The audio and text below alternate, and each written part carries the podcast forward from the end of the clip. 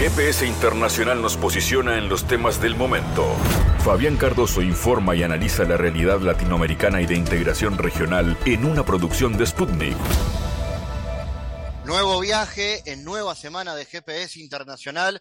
Les estamos dando la bienvenida a la audiencia de M24 en Uruguay, 97.9 FM, 102.5 y en todo el planeta en la página web de Sputnik, mundo.sputniknews nos vamos bien lejos hacia Birmania, porque las autoridades de Birmania han expulsado al encargado de negocios de Reino Unido. Eh, bueno, parece que eh, así, lo ha, así lo ha expresado. Es triste y lamentable que la Junta me obliga a irme, pero me alegro de que no hayamos sucumbido a la presión ni aceptado legitimar su golpe de Estado violento. Esta es una de las tantas reacciones que el mundo da a lo que es el actual gobierno dictatorial de Birmania, un gobierno que parece estar definitivamente aislado. Eh, vamos a analizar esto. Se profundiza el aislamiento internacional con la perpetuación del gobierno militar en Birmania. ¿Qué pasa con la situación del pueblo eh, birmano? La investigadora Clara Sánchez, especialista en esa zona del mundo, nos estará aportando su mirada. Y vendremos hacia el continente para hablar de los efectos que está trayendo la nueva pandemia parece que pasó, o al menos disminuyeron los efectos negativos del COVID-19, pero ahora está la viruela del mono, obviamente con eh, menos intensidad. Iremos hacia El Salvador, allí nos espera el analista Walter Faguaba. Eh, hablaremos de cómo se está atendiendo desde el personal sanitario la llegada de algunos casos de viruela del mono y es también la oportunidad para hablar con Walter de la gestión del presidente Nayib Bukele, un presidente muchas veces polémico en cuestiones vinculadas a la política sanitaria, pero eh, también a la política de seguridad, entre otros temas. Y la música está presente en un documental, un biodocumental sobre Martín Carrizo, baterista, músico de los fundamentalistas del aire acondicionado, la nueva banda eh, en su momento vinculada al Indio Solar y el ex Redonditos de Ricota, bueno, eh, la presencia de esta banda eh, es una excusa en Montevideo a fines de septiembre para conocer un trabajo sobre Martín Carrizo, el baterista. El documental se llama Acariciando el Golpe y se presenta en este GPS internacional que, como siempre, con contenidos variados, con rock and roll, con ciencia, con política y con cultura, comienza de esta manera.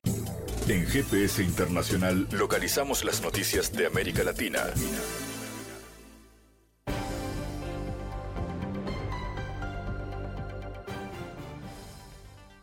Comenzamos con las noticias en Ucrania. El Organismo Internacional de Energía Atómica establece una presencia permanente en la central nuclear de Zaporizhia y mantiene a dos de sus expertos en la planta, declaró el director general de la organización, Rafael Grossi. Estamos estableciendo una presencia permanente sobre el terreno. Esta vez, dos inspectores continuarán su trabajo, dijo Grossi a los periodistas tras su llegada a Viena. Por su parte, Grossi declaró que los inspectores que integran la misión que él encabeza fueron testigos de ataques de armas pesadas. Esta mañana la situación fue bastante difícil. Hubo momentos cuando los ataques eran obvios, fuegos de ametralladoras pesadas, artillería, morteros dos o tres veces. Fue muy preocupante para todos nosotros, dijo el funcionario, antes de expresar su agradecimiento al personal de seguridad proporcionado por la ONU. Grossi declaró que la integridad física de la central fue vulnerada varias veces, si bien admitió que resulta imposible, al menos de momento, confirmar si se debió a acciones causales o deliberadas. Vamos ahora hacia América Latina. El gobierno de Perú emitió un decreto supremo a través del cual reconoce la existencia de pueblos indígenas en aislamiento, PIA, también conocidos como no contactados, en una reserva del departamento de Loreto, Amazonía del Norte.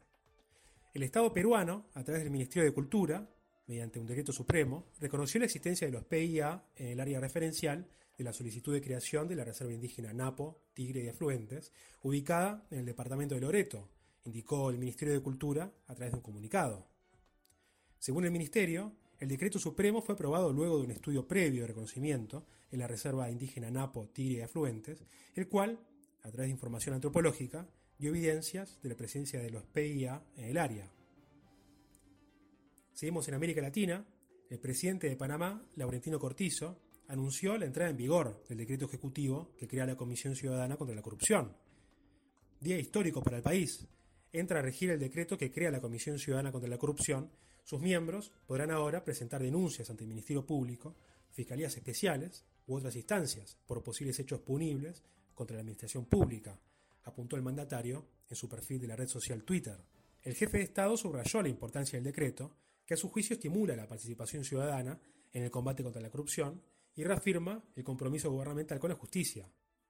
El documento dice que la comisión estará integrada en igualdad de condiciones, dos integrantes de cada colectivo, por los tres grupos miembros de la Mesa Única de Diálogo, Bastión de Lucha del Oriente Chiricano, Pueblo Ngabe Bugle y Campesinos, Alianza Pueblo Unido por la Vida y Alianza Nacional por los Derechos de los Pueblos Organizados.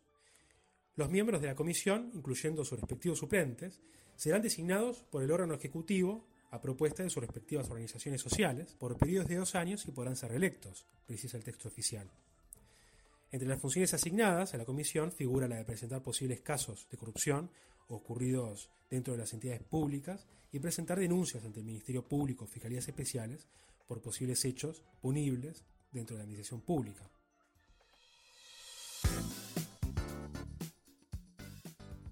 Las autoridades de Birmania han expulsado al encargado de negocios interino del Reino Unido, quien encabeza la embajada británica en ese país desde 2021. Mi estancia en Birmania llega a su fin, es triste y lamentable que la Junta me obligue a irme, pero me alegro de que no hayamos sucumbido a la presión ni aceptado legitimar su golpe de Estado violento.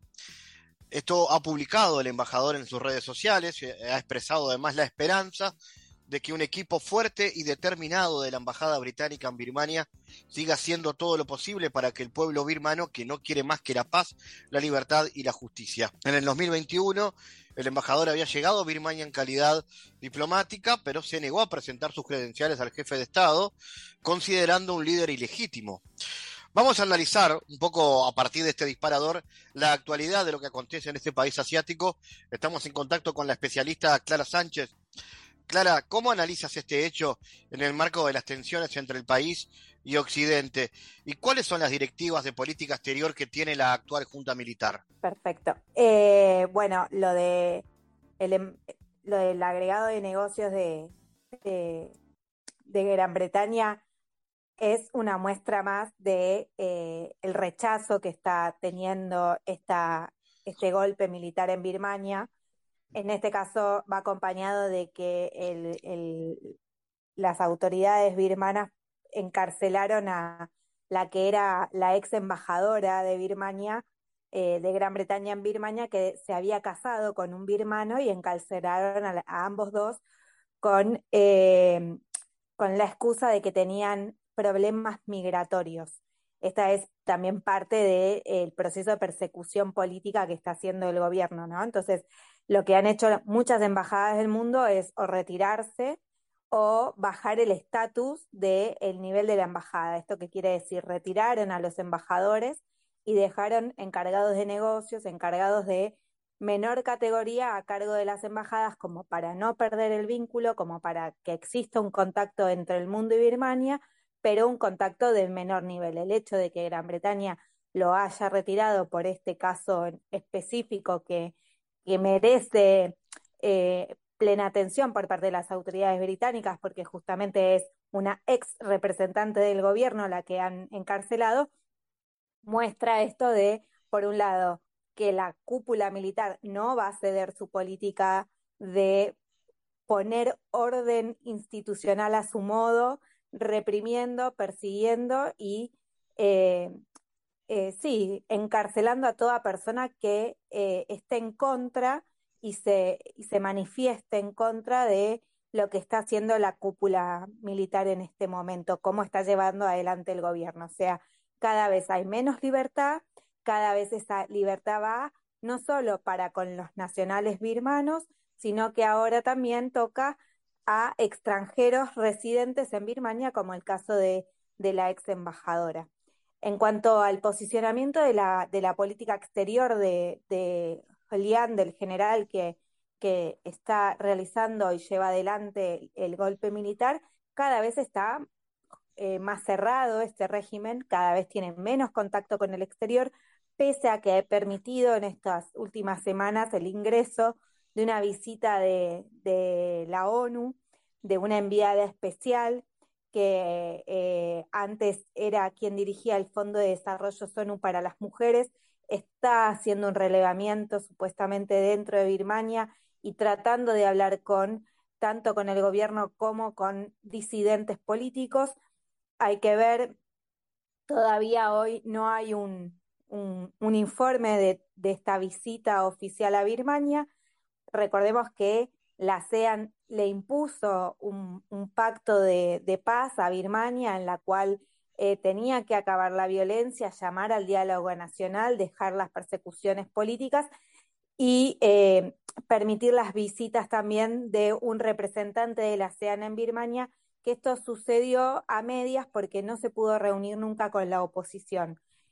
¿Cómo responde Birmania a esto? No solo con esto que decíamos de la persecución a, nacionales y extranjeros, ahora agregó una vuelta más de tuerca a esto, que es las ejecuciones. Ha ejecutado a más de cuatro políticos de alto nivel que eran contrarios al régimen, entre ellos un parlamentario y a, una persona que era digamos, de, esta gente que se expresa en las redes sociales y demás, y esto ha conmocionado a la opinión pública internacional dentro de las últimas declaraciones fuertes de, personas fuertes de la política eh, exterior o mundial, podemos decir que Biden, Modi eh, y los miembros del famoso Quad, del cuadrilateral, en Japón, Australia, India y Estados Unidos en su reunión anual y luego en el diálogo de Shangri-La también han repudiado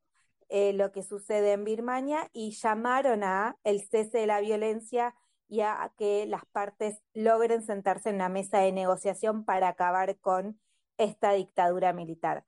Hasta ahora no hay cambios en la dictadura, de hecho, esta semana a, a Aung San Suu Kyi, que es el símbolo, digamos, en contra, a quien le hicieron el golpe primero y, es el, y ha sido el símbolo Premio Nobel de la Paz de Birmania, de una Birmania democrática. Eh, le agregaron seis años más de prisión a los once que ya tiene. Antes eran prisión domiciliaria y ahora está encarcelada en, un, en, en una prisión en, en Naipidú, en la, en la capital del país. O sea, cada vez esto toma más impulso para la violencia eh, recordemos que eh, hay una guerra de guerrillas al interior del país, que son grupos armados que buscan la democracia contra el ejército que eh, no solo persigue y hace una limpieza étnica de los musulmanes rojiñas, sino que también persigue a todos estos grupos armados que combaten en contra de la dictadura. Mencionabas la, legitimidad y el aislamiento que tiene hoy la, la dictadura birmana. ¿Cómo analiza las potencialidades de los vínculos con las potencias emergentes en el marco de esta compleja política internacional contemporánea? ¿Hay vínculos con las potencias del mundo o definitivamente está fuera de la foto Birmania hoy? A ver, yo creo que eh, cuesta mucho que los políticos, con el panorama de la guerra de Ucrania como gran protagonista de, lo, que de lo que hoy es la crisis internacional en cuanto a seguridad, eh, podemos decir que Rusia no puede, no, no es como potencia, hoy no está prestando atención lo que pasa en Birmania porque está abocada a su propia guerra. China tiene, eh, podemos decir que eh, tiene intereses dentro del suelo birmano importantes, el puerto de Yangon entre ellos es un puerto sumamente estratégico. Recordemos que Birmania está en el paso, eh, es una península dentro de lo que son los pasos estratégicos de la península de Malaca, que unen el mar meridional de la China con el Océano Índico, es un lugar en donde pasa un montón de tráfico y sobre todo de tráfico vinculado al petróleo y al gas, o sea, súper sensible. Entonces, China tiene ahí eh, un interés, es muy pragmática su política exterior, la de China es la de no injerencia, no intervención, con lo cual no va a haber una condena formal por parte del régimen de China, más allá de que el Consejo de Seguridad sí condenó la violencia. Eh, la Unión Europea, a través de Borrell, también condenó la violencia y pide el diálogo.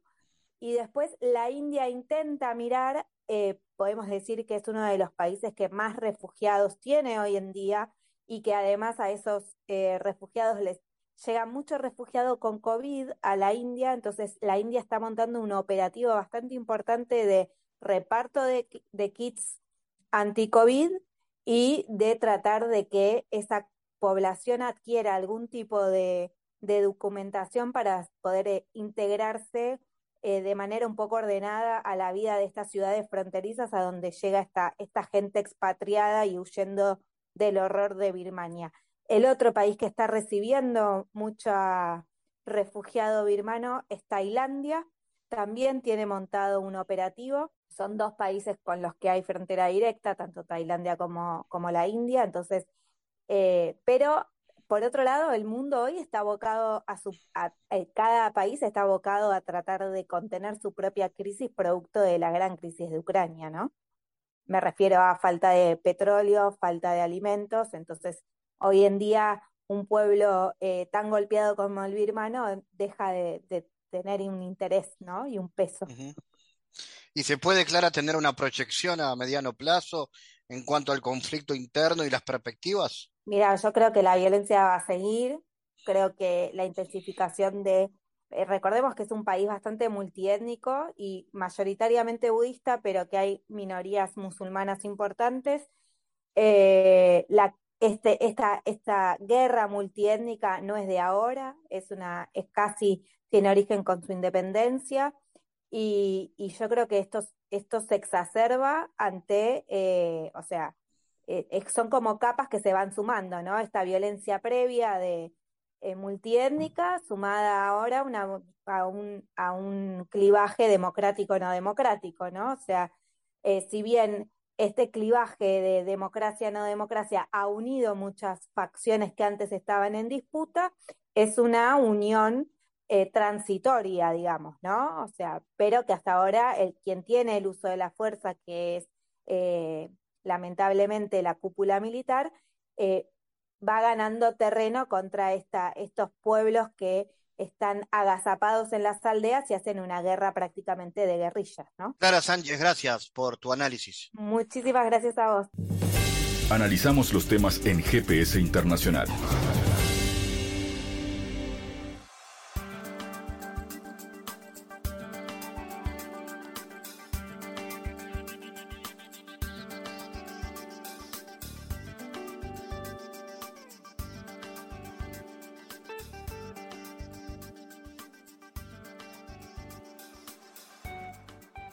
Hablemos del Salvador. El ministro de Salud ha asegurado que el personal sanitario cuenta con la capacitación necesaria para atender la viruela del mono, cuyo primer caso en esta nación se confirmó esta semana.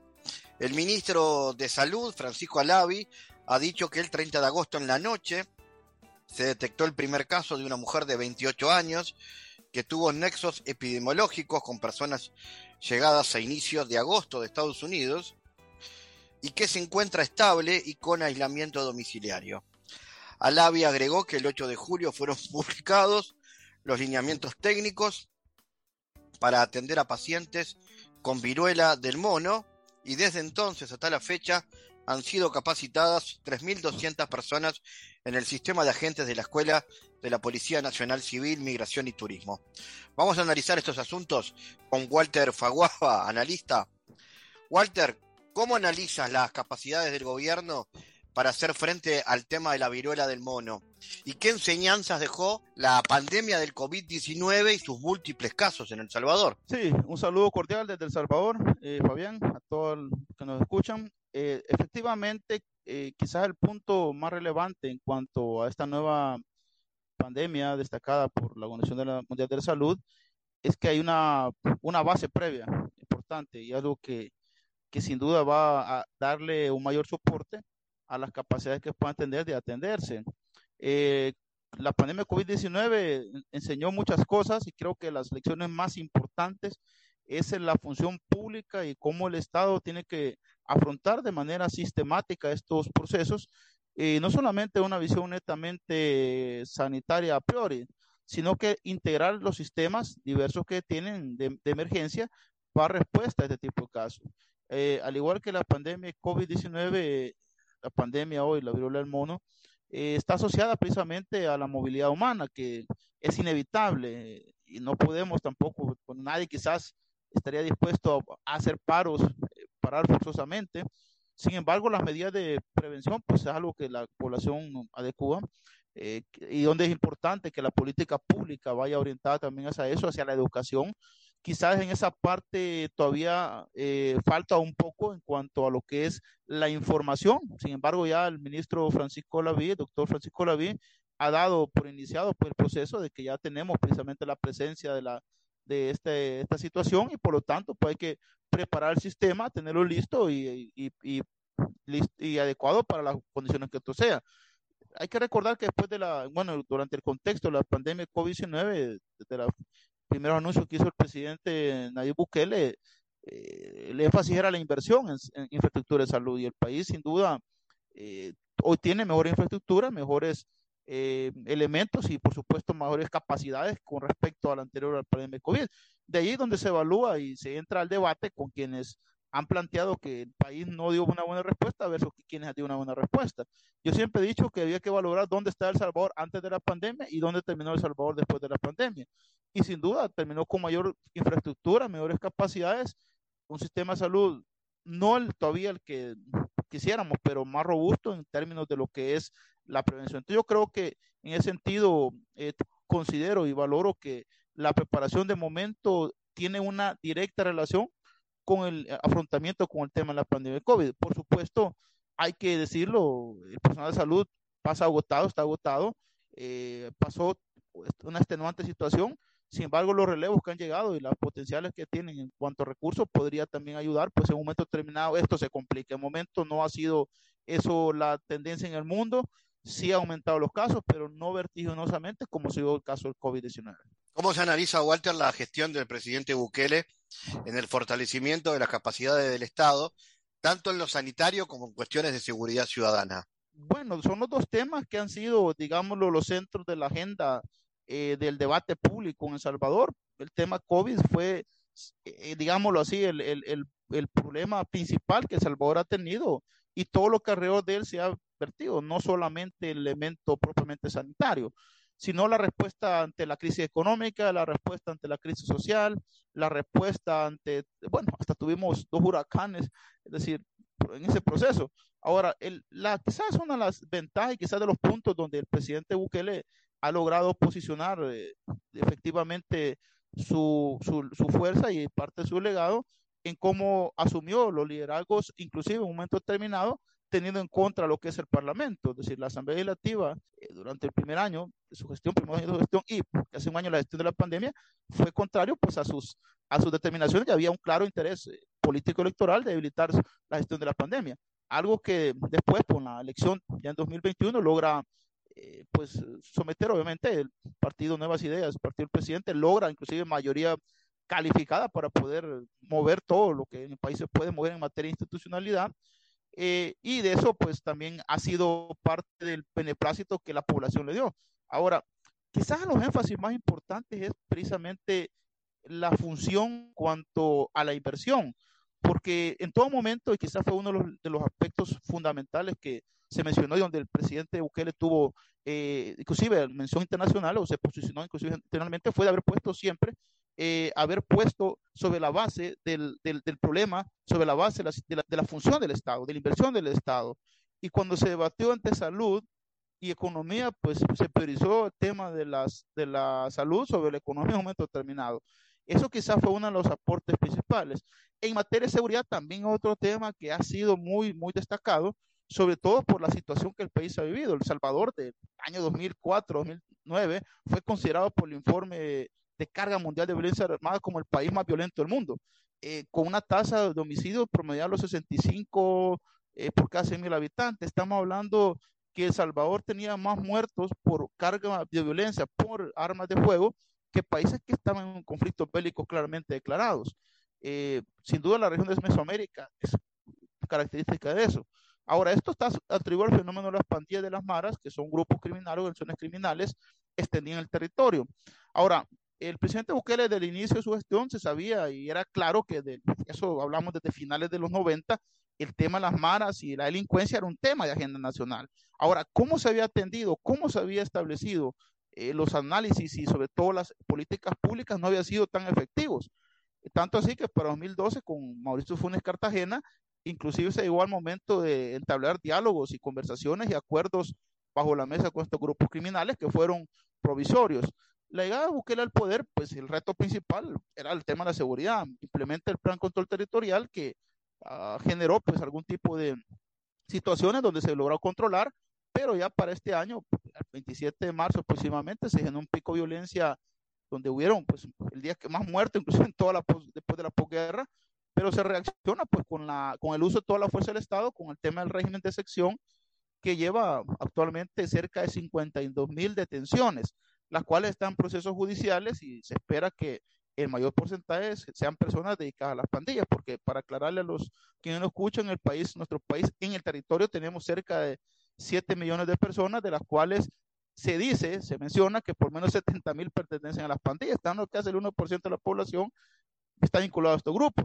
Estos grupos obviamente tenían en cabo al país territorialmente, controlado todo, y pues ahora con el tema este del régimen de elección combinado con su plan control territorial, han llevado a importantes, digamos, resultados. Por ejemplo, la baja de homicidios. Hay días que datos oficiales, datos oficiales, han declarado con días con cero homicidios, cosa que en el país no había pasado en 20 años, 30 años. Eh, días con menos violencia.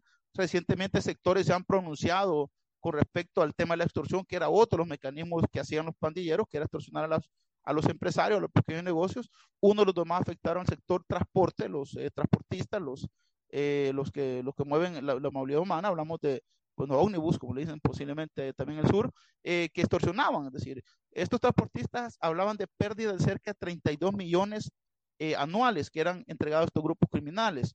Eh, los pequeños negocios también. Recientemente salió también un sondeo de opinión realizado por el Laboratorio de Opinión Pública de la Facultad Multidisciplinaria de Occidente Universidad de Salvador, donde el 85% de las personas pues favorece estas medidas, casi un 70% habla que ha reducido, que son pequeños negocios las extorsiones, y por supuesto la continuidad de este tipo de medidas. ¿Qué implica esto? Es decir, en, en la perspectiva de las realidades es el efecto. Ahora, esto tiene observaciones, sí, hay diversos organismos de derechos humanos, tanto a nivel nacional como internacional, que han destacado que estas medidas eh, son violatorias a derechos humanos, eh, son inclusive Human Rights International ha planteado que es la peor catástrofe en derechos humanos, pero si tú hablas con la población, con la calle, pues la gente te va a decir que cuando menos han tenido menos, menos, menos actos delictivos. Ahora, son contrastes, obviamente, en la, en la práctica de la política. Yo lo que siempre he planteado y lo he dicho, que es importante la atención al delito y sin duda el problema estructural y si no se detiene esa estructura, esa máquina de hacer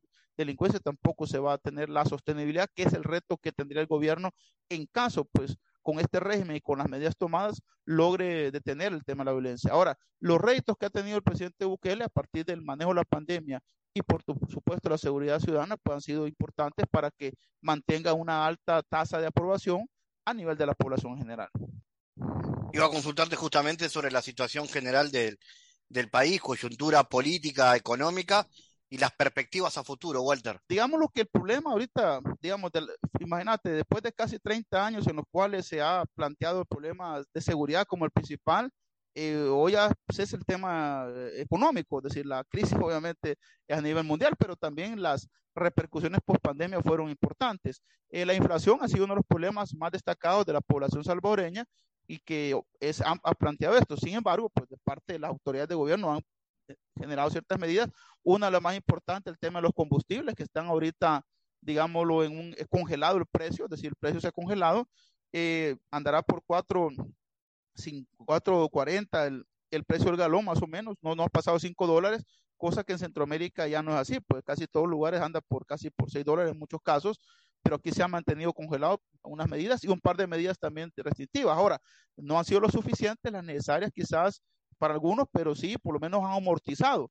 Porque la inflación sí es el problema principal que actualmente se tiene. Creo que la economía salvadoreña pues la padece y muchas economías en el mundo están padeciendo el tema económico.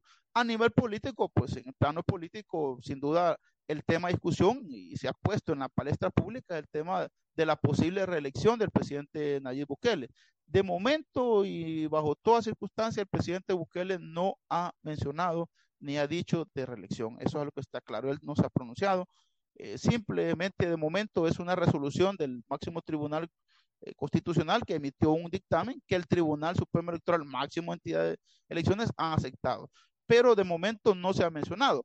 No obstante, a pesar de no haberse mencionado ni haber dado él su, su postura, existe una alta tendencia en las mediciones que hacen diversas casas encuestadoras en todo el país, sean favorables al presidente o no favorables al presidente, que consideran que la figura del presidente políticamente tiene suficiente capital si de tomar la decisión de reelegirse.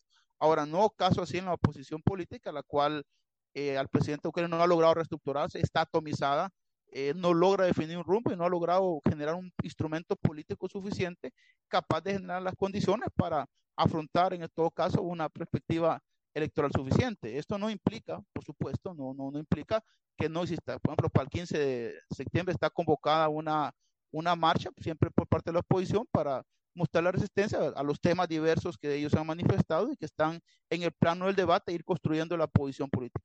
De momento no se visualiza, por lo menos en el mapa político electoral, una reestructuración suficiente y capaz de atender eh, la postura mayoritaria que sigue favoreciendo por popularidad al presidente Bukele. De hecho, recientemente, hace un par de días, sale una entrevista del presidente Boris de Chile, donde se le pregunta por el presidente Bukele, y aquí se arma un debate público que es a nivel internacional sobre las palabras de Boris hacia hacia el presidente Boris, al presidente Bukele y, la respuesta del presidente Bukele. Es decir, en la agenda pública nacional e internacional, pues es mencionado, por supuesto, y digamos en ese sentido hay, hay favoritismo, hay una proposición hacia posible reelección. No se ha dicho nada, faltará que ver todavía, pero sin duda pues va a ser un tema de debate y de discusión en los próximos días, ya que el otro año pues se espera un año bastante preelectoral. Walter Faguaba, como siempre, gracias por tu análisis en GPS. Gracias, estimado Fabián. Saludos para todos allá al sur, todas las bendiciones y estamos en contacto desde El Salvador. Gracias. En GPS Internacional navegamos por la sociedad y la cultura.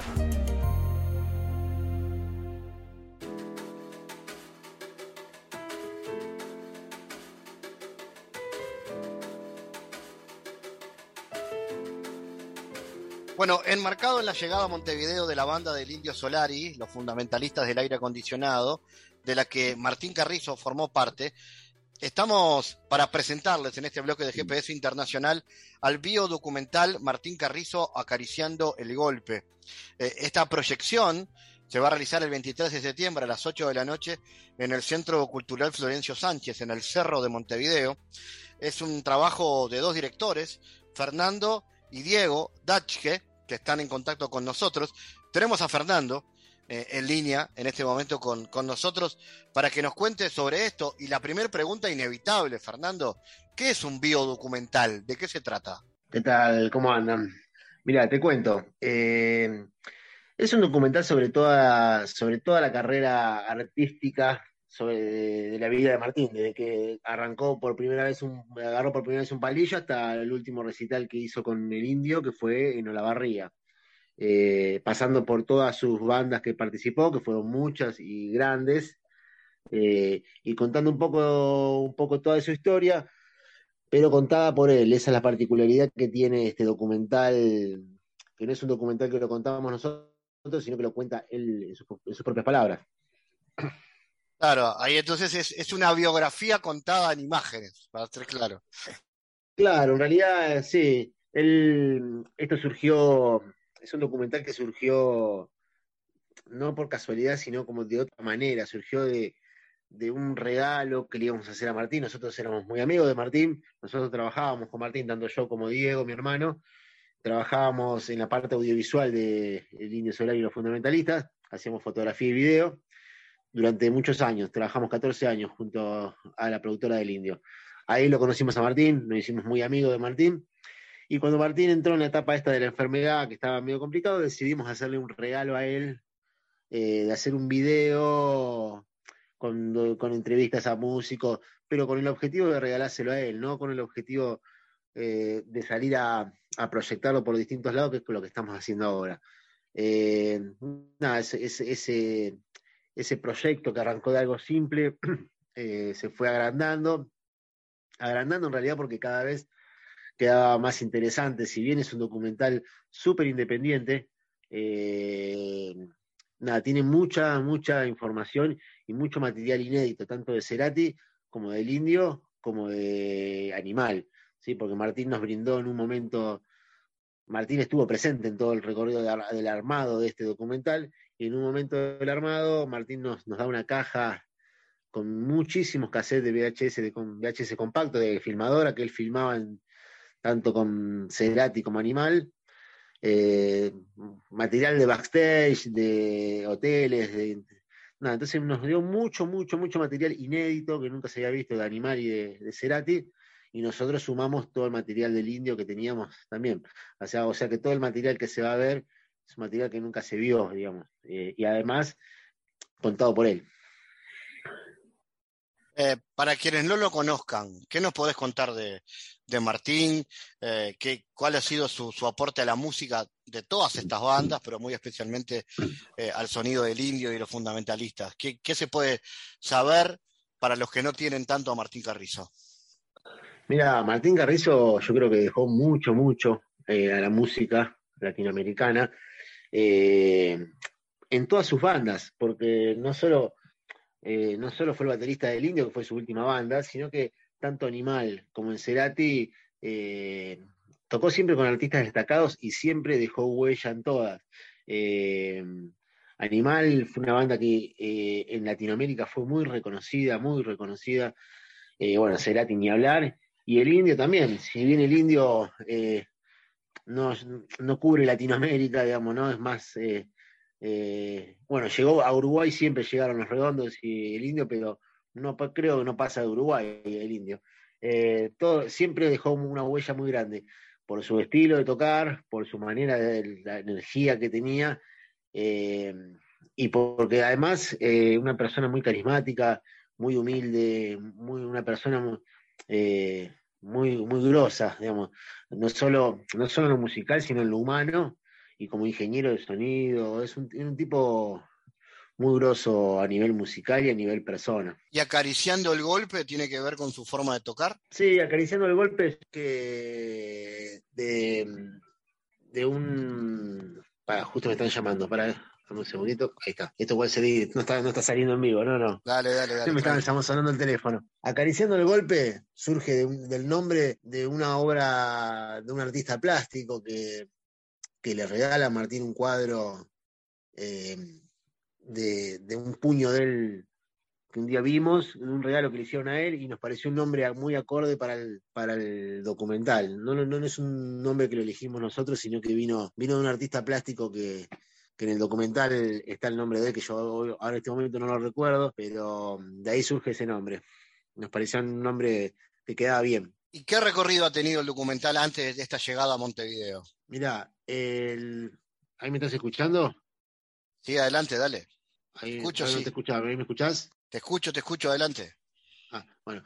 Eh, mira, se, estrenó en Buenos Aires con tres fechas. Eh, Después estuvimos en Córdoba, Rosario, em, estuvimos también en Gualeguaychú, ahora tenemos eh, varios lugares, provincias acá de la Argentina, estuvo, vamos a estar en Quilmes, em, en Mendoza, la verdad que estamos, todavía quedan, lo que queda del año bastantes, la próxima es la de Uruguay, que, va, a ser, va a estar alucinante justamente porque aparte está en el marco de, de los fundamentalistas, eh, creo que va a ser una de las más lindas de las que venimos transitando.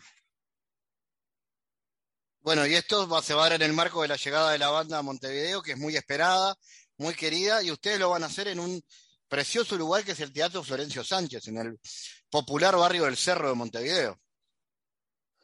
Mirá, yo vi las fotos y me mm. pareció alucinante el lugar, hermoso.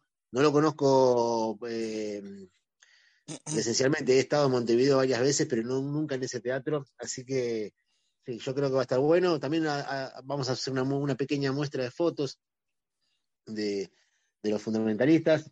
eh, y que iba a tocar una banda tributo a los redondos, va a estar bueno. Eh, yo creo que aparte en el marco que va a estar la ciudad medio convulsionada con el show, va a estar buenísimo. Claro, y van a hacer una charla con la gente, digamos, más allá de exhibir, se va a poder charlar y conocer las anécdotas de primera mano. Claro, eso lo hacemos generalmente en todas las proyecciones. La idea es charlar un poco, contar un poco cómo surge la película, que la gente nos pregunte algo que quieran saber. Eh, generalmente siempre hacemos esas charlas antes o después de la película. Excelente. Eh, bueno, eh, contame vos entonces en qué otras cosas andan, Fernando, digamos, más allá de este proyecto, ¿hay otras ideas en la vuelta que tengan que ver con la música, con el indio, con los fundamentalistas? Mirá, yo trabajo hace mucho, tanto yo como mi hermano trabajamos con la música, haciendo videoclips y cosas acá en Argentina, en La Plata, nosotros somos de la ciudad de La Plata, una ciudad cerca de Buenos Aires. Eh, con el indio ya no estamos trabajando hace un tiempo, porque el indio, nosotros trabajábamos cuando el indio, eh, en la etapa del indio, no, no en la etapa ahora de los fundamentalistas, que es, que es trabajamos para la productora, sigue con el indio. Esperemos que no esté terminado, pero no, no, no estamos trabajando más con él. Eh, con los fundamentalistas tengo relación, porque trabajamos muchos años en los, sus recitales pero no, después estamos, sí, tenemos proyectos de otros documentales, de otros trabajos que hacemos siempre, pero también el proyecto ahora un poco es, es, mover este documental que nos parece interesante, no por nosotros, sino por, por más que todo por Martín, que era una persona a la cual queríamos mucho, y el objetivo de, de, este, de, este, de empezar a proyectar este documental también es un poco salir a recorrer, es, es, para él, digamos, no, no es un documental que en todos los lugares que lo proyectamos no cobramos entrada, siempre es entrada libre y gratuita. Eh, siempre fue la idea y va a seguir siendo esa. Excelente, Fernando, gracias. Y nos encontramos entonces.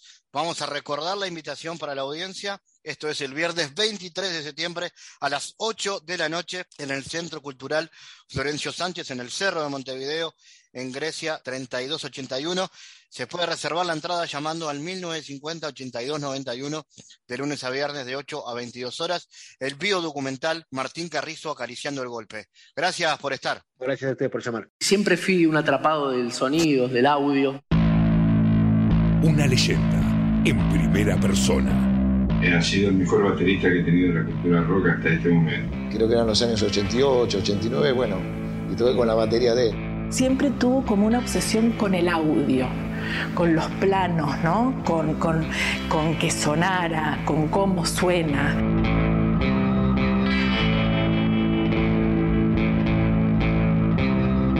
Siempre me quedó la idea esa de pensar este pibe va a terminar jugando en la selección. Desde que era chiquito él era eso. Quiero armar un trío, me dice. Yo me imagino un trío. Cada vez que nos veíamos era, era magia lo que sucedía. Y yo lo único que sé es que quiero que se llame animal. Un man súper exigente. En ese momento estábamos desmedidos. Empezó a marcar un estilo, definitivamente. Y finalmente me bajo de animal. Y me fui a mi casa.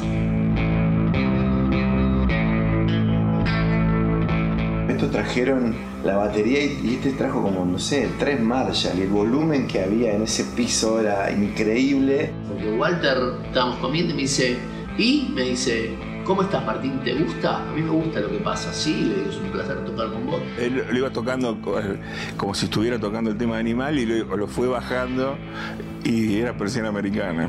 Pero yo voy a tocar con Gustavo Cerati, le digo. Tengo el bajista y el baterista para tu banda. Fernando Nalé y a Martín Carrizo. Y nada, y la banda sonaba tremenda.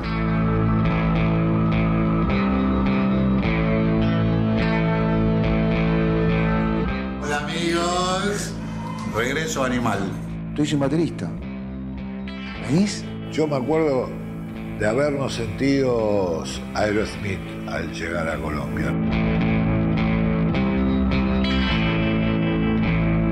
Si no es el mejor batero de la Argentina, es uno de los tres mejores bateros que, dio este país. Él es sanguíneo en todo lo que hace y a mí me gusta eso, justamente. Y ya me encontré con el indio solar y con el pelado de anteojos que era de otro planeta ya en ese momento. Como que él entiende por dónde voy yo y yo entiendo por dónde va él, entonces eh, vamos juntos.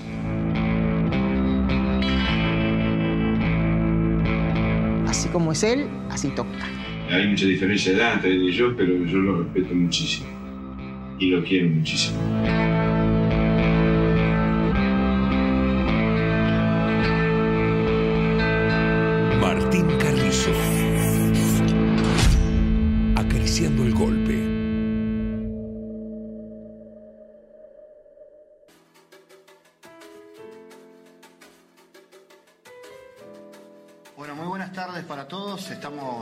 Mucho gusto en la sede de la Asociación de la Prensa Uruguaya, aquí en Montevideo, emitiendo en vivo a través de nuestro portal y nuestro canal de YouTube. Y para quienes están acá en la, en la sede del sindicato, saludándolos y recibiendo al escritor uruguayo residente en Estados Unidos, Jorge Malfud. La idea es hablar sobre medios, políticas y propaganda en la dinámica América Latina-Estados Unidos.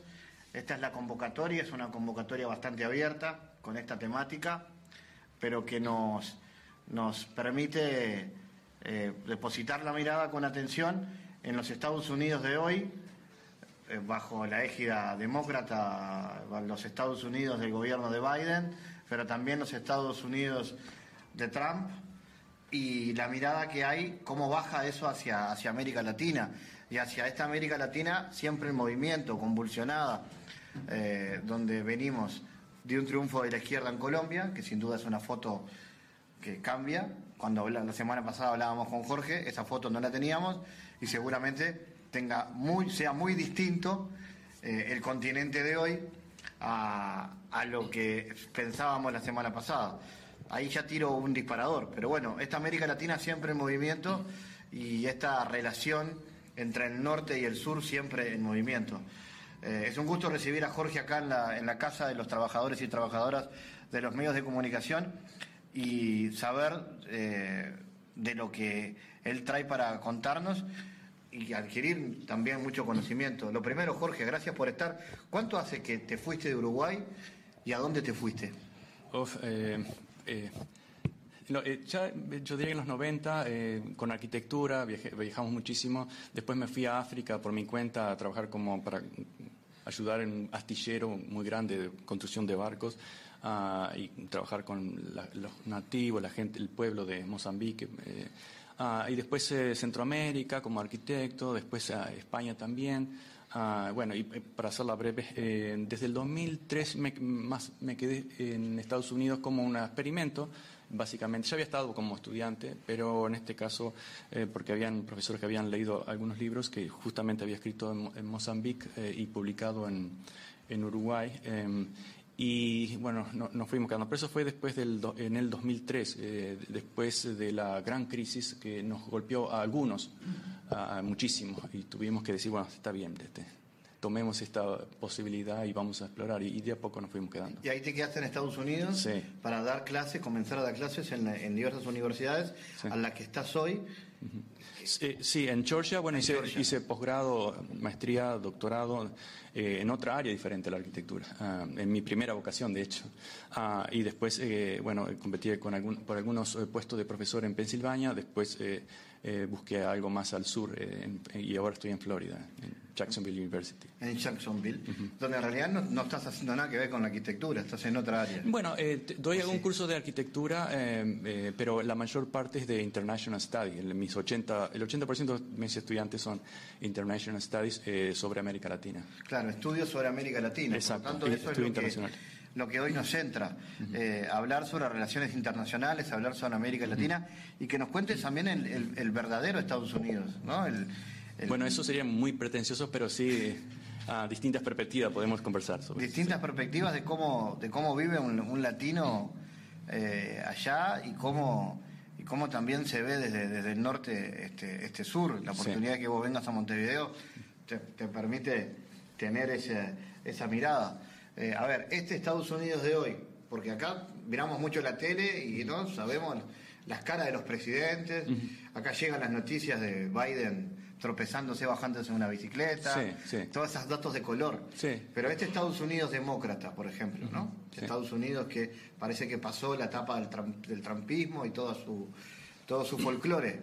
¿Es otro eh, No, incluso eh, para los ciudadanos? No, yo creo que básicamente lo mismo. El- el- las peleas entre republicanos y demócratas es- eh, ha sido históricamente una gran distracción.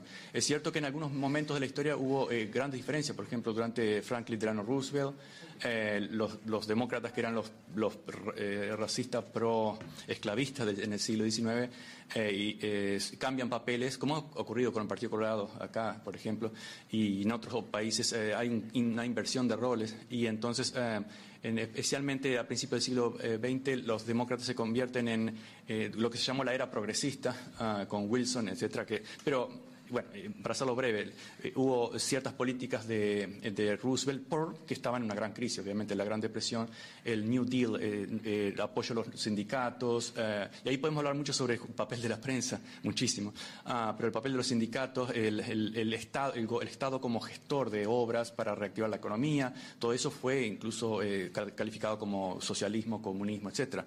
En ese caso sí hubo un- una gran eh, eh, una gran diferencia entre republicanos y demócratas. El, eh, con respecto a América Latina, eh, se inauguró, no fue una idea nueva, pero se inauguró el, el nuevo, el, política del buen vecino, pero fue forzado. Entonces, eh, Estados Unidos retiró gran parte de sus Marines, su fuerza militar y dejó sus psicópatas en, en la, en la República Bananera, como Trujillo en República Dominicana, los Somoza en Nicaragua, todos conocen la historia.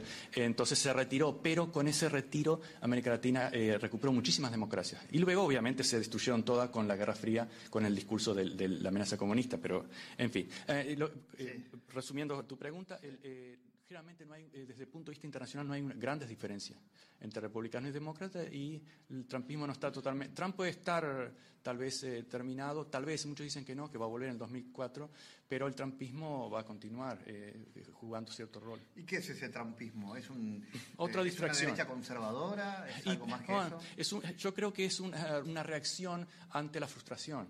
Eh, ya saben que el, el, eh, somos los número uno, está muy cuestionado. El- la- lo que era los- la clase obrera de los 60, bastante más próspera, está realmente sufriendo terribles situaciones de, de necesidad económica, eh, terribles, eh, por ejemplo, eh, ustedes saben que hay, una gran división entre lo que son trabajadores blancos, trabajadores negros. Aquí sería absurdo, ¿no? Pero allá está como catalogado. Eh, la clase blanca industrial eh, está sufriendo una gran epidemia de drogas. Eh, casi 100.000 personas eh, mueren por sobredosis en Estados Unidos por año. Casi nadie habla sobre eso. Ah, se habla de las guerras, se distrae con, que Trump eh, o Biden se, cayó, está un poco eh, eh, ido como lo estaba Ronald Reagan en, a- en su segundo término, que era un, muñeco prácticamente, lo, lo decían sus mismos asesores. Ah, pero eso es un- toda una reacción eh, del pueblo que no, no alcanza a visibilizar que en realidad eh, eh, pocas, pocas familias en Estados Unidos eh, han aumentado exponencialmente la concentración de, de riqueza y la clase trabajadora la ha ido perdiendo.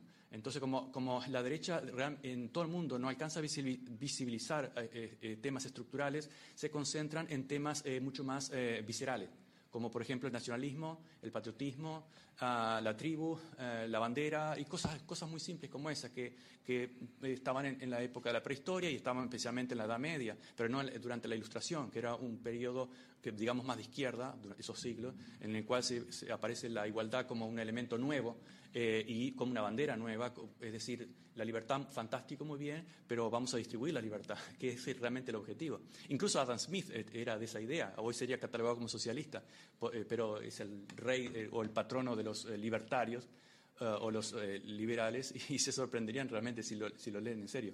Ah, pero bueno, eso es- yo creo que es parte de, de la ilustración, El- la idea de que de una racionalidad dejando de lado las pasiones eh, viscerales, porque todos tenemos pasiones, pero pasiones por las ideas, pasiones intelectuales, pero una pasión visceral religiosa en la cual la repetición, típico de las eh, eh, eh, social media, las redes sociales, es, es donde encuentra su caldo de cultivo más fácil. Y por esa razón es básicamente que las redes sociales son de derecha en gran medida, a pesar de que son eh, técnicamente un instrumento de democratización que la izquierda podía, eh, hablando de ideológicamente, eh, podía usar mucho mejor. Claro, ahí está todo ese movimiento reaccionario en los Estados Unidos del cual Trump se alimentó, o al revés, los movimientos reaccionarios se alimentaron de Trump. Por ejemplo, el Tea Party, ¿no? Sí, el, ¿Qué, que fue ante... contar del Tea Party? El Tea Party, el Tea Party fue un, un, movimiento anterior y yo creo que fue una reacción contra... Un, tenemos un presidente negro o mulato. Eh, en Estados Unidos, si uno es 10% eh, negro, es negro. Aunque, y no se puede decir la palabra tampoco. Eh, pero eso fue una, un gran golpe para los racistas eh, que nunca, nunca se han ido y siempre han estado. El mundo en GPS internacional.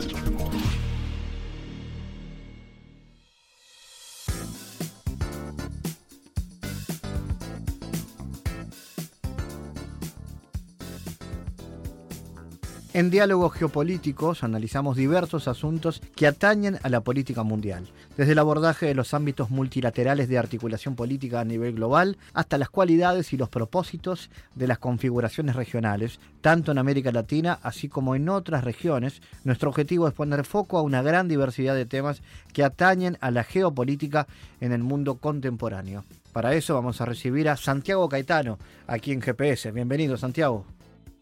¿Qué tal, Fabián? Durante la columna de hoy vamos a hablar de algunos aspectos relativos a los procesos de cooperación en torno a la bioeconomía en la actualidad. Recordemos que el paradigma bioeconómico está basado en la idea de aplicar principios y procesos biológicos en todos los sectores de la economía con el objetivo de reemplazar las materias primas de características fósiles con recursos renovables. En este marco, diversos autores han subrayado la necesidad de promover acciones colectivas vinculantes para la puesta en marcha de una ampliación de los objetivos de desarrollo global que incluyan al paradigma de la bioeconomía los efectos de generar nuevos marcos de gobernanza global en la temática.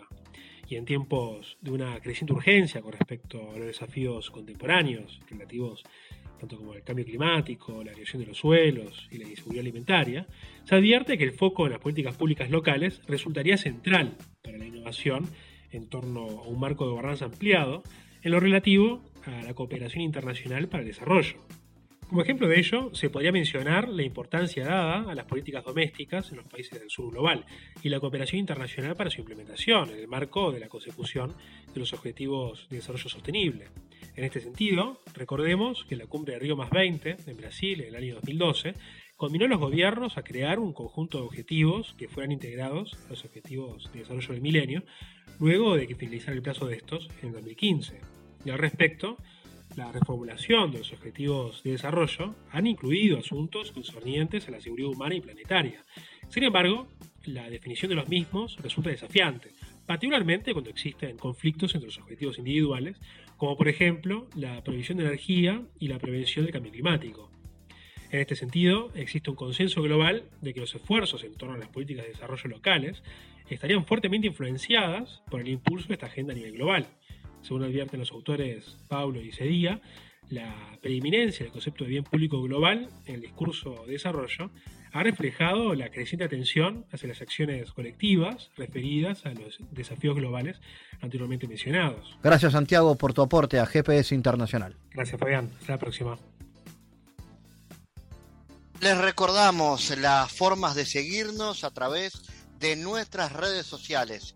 Somos arroba GPS Inter en Twitter. Estamos también en la red Facebook GPS Internacional y a través de una lista de difusión a través de la red Telegram, donde habitualmente compartimos los contenidos de cada uno de los programas de GPS Internacional, esta producción de Sputnik que se emite en M24 en Uruguay, en las radios públicas de Bolivia, en Radio del Plata en Argentina y a través de nuestra página mundo.sputniknews.com. GPS Internacional es un programa de información y análisis de los temas más importantes del mundo con mirada latinoamericana. Fabián Cardoso en GPS Internacional junto a los protagonistas analizó la realidad. Una producción de Sputnik.